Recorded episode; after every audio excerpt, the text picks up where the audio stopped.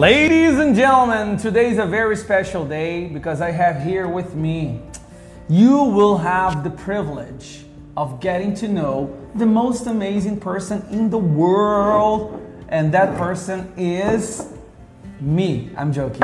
uh, it's Maria Fernanda. Maria Fernanda. So thank you so much for finding some time in your busy schedule, right, to come here and honor the studio with your presence.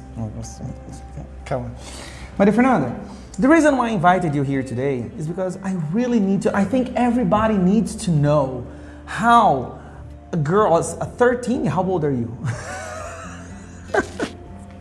a 13 year old girl can speak English so well without, you know, having never studied English in her life. How is that possible? Can you tell our audience? Okay, so um, I did. I do study English in my school. Doesn't count, you know, that English is just terrible. You teach your teacher. Yeah, but uh, but the way I talk now, it's not because uh, I learn English in my school. It's because I watch movie in English with you, and no, just me or anybody. Just like to watch uh, movies in English.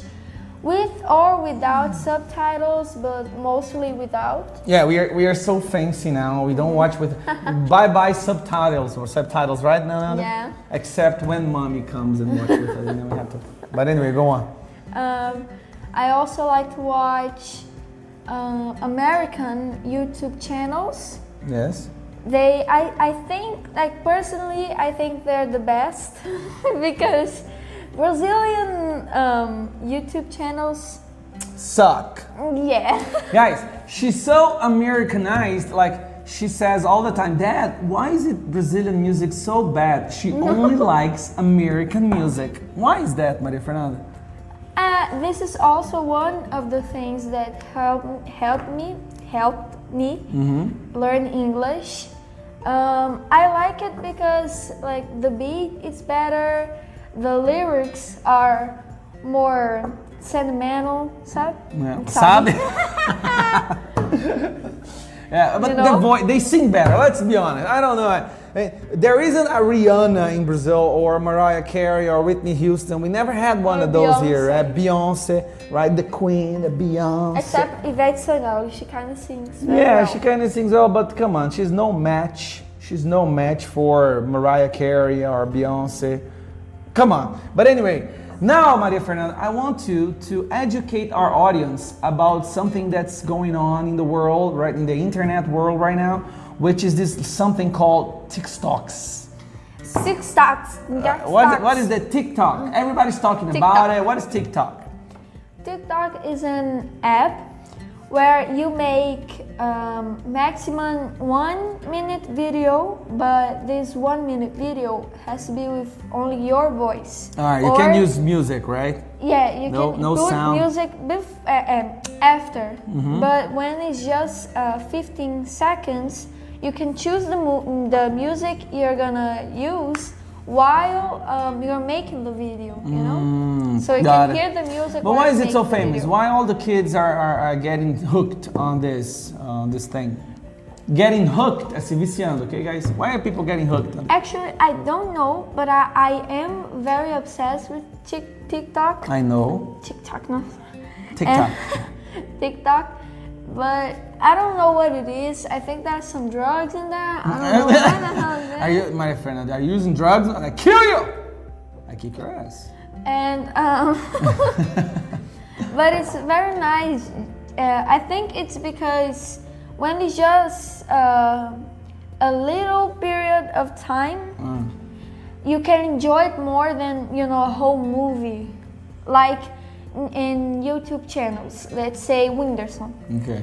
He makes uh, very good you, um, YouTube videos, but when he makes a movie, It's just terrible, right? Come on, let's be honest. Yeah, Yeah, it's just not- terrible. Yeah. The truth is, when YouTubers go to movies, it just suck, yeah. right?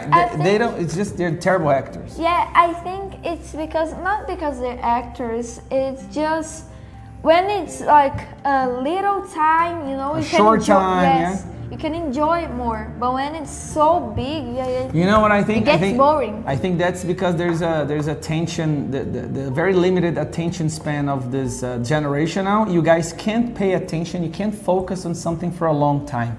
You know, the, the, the limit focus time you have is like what 20 seconds, and then you go you scroll or, or swipe to the next content. What's wrong with you? Basically. You know, they should read more instead of watching TikTok videos all the time. Maybe you should get a book and read a book. When was what was the last book you read?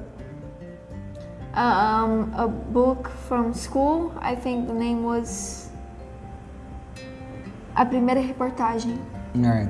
You It's a very good book Uh huh. Why, why? So if it's very good, why didn't you read more books after that? because I like that one. Because I don't want to read. Okay, I get it. All right, Maria Fernanda, do you have anything else to say to our beautiful audience before we wrap it up?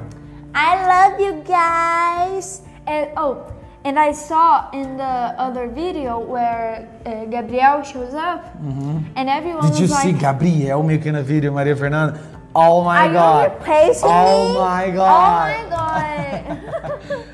But I saw in the comments a lot of people saying, oh, ai meu Deus do céu, o que, que a Maria Fernanda vai falar sobre isso aqui, hein? O que, que a Maria Fernanda vai falar sobre Ah, isso yes, aqui? that people were saying. Eh. Ah. It's not taking my place. Did you know? Did you know that a lot of people who watch me, they they, I think they watch me because they want to see you. I'm here.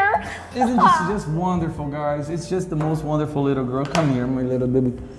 All right, say bye bye, everyone. Bye bye. Bye-bye. See you on the next time on the next tip. This was just a listening exercise. I hope you guys enjoyed it. Remember, this girl learned English without having setting foot inside the school, an English school, just by being exposed to English and just by and just because her father is an amazing father, and that's what happens. Maria Fernanda?